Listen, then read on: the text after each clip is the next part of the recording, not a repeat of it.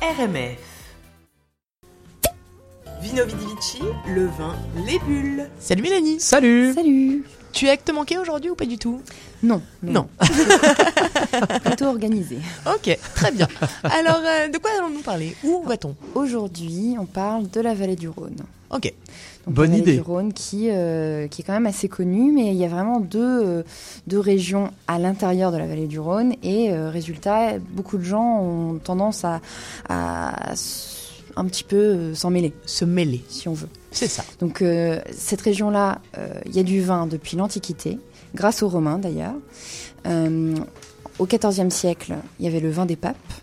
Et puis euh, les vins donc euh, des côtes du Rhône, qui était l'ancien nom d'ailleurs de la région, ont petit à petit eu leur renommée internationale grâce à ce vin des papes.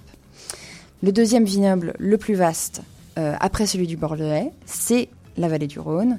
Il s'étend sur six départements, le long du Rhône, de Vienne à Avignon, avec à peu près 75 600 hectares de vignes, et qui produisent annuellement environ 3 millions d'hectolitres de vin rouge, rosé, blanc sec et mousseux, ou quelques euh, vins doux naturels. Il est divisé en deux régions viticoles, donc d'un côté on a la vallée du Rhône septentrionale, de Vienne à Valence, et au nord, la vallée du Rhône méridionale, au sud, pardon, euh, de Montélimar à Avignon. Ok.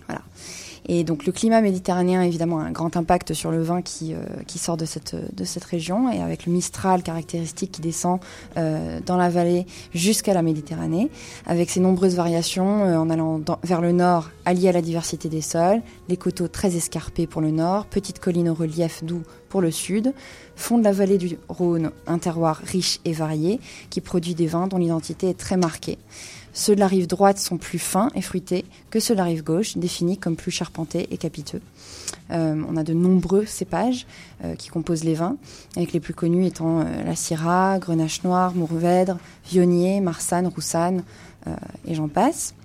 Les crus les plus réputés sont eux les rouges, les côtes-rôties, les ermitages, les châteauneuf du pape, et pour les blancs, les condrieux et clairette de Die. Et les vins de la vallée du Rhône ont le caractère affirmé et la couleur du terroir, né d'un savoir-faire ancestral. Alors on voit souvent dans les blancs, ils sont assez foncés, et euh, pour les rouges, ils ont tendance aussi à être assez, assez foncés, euh, tendant un tout petit peu vers la cerise noire, euh, des notes vraiment assez, euh, tout petit peu plus de confiture, un, un peu plus sucré si on veut. On est d'accord que du coup la couleur n'a aucun impact sur, le, sur le, la, la qualité du vin? Absolument pas. Ok. C'est une totale légende. Ni la proximité de l'autoroute. Au- aucun rapport. Serge Karamazov. Il y, a, il y a Camoulox en plein milieu de la chronique enfin on n'y comprend plus rien.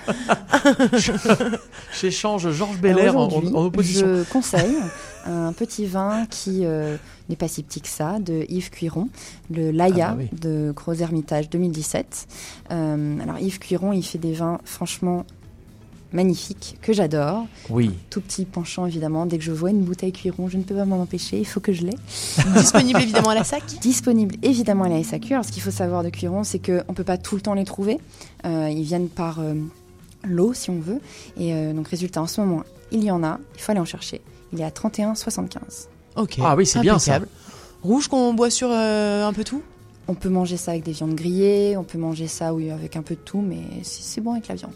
Ok, avec la viande, d'accord. Ok, très bien. Écoute, merci beaucoup Mélanie. Merci.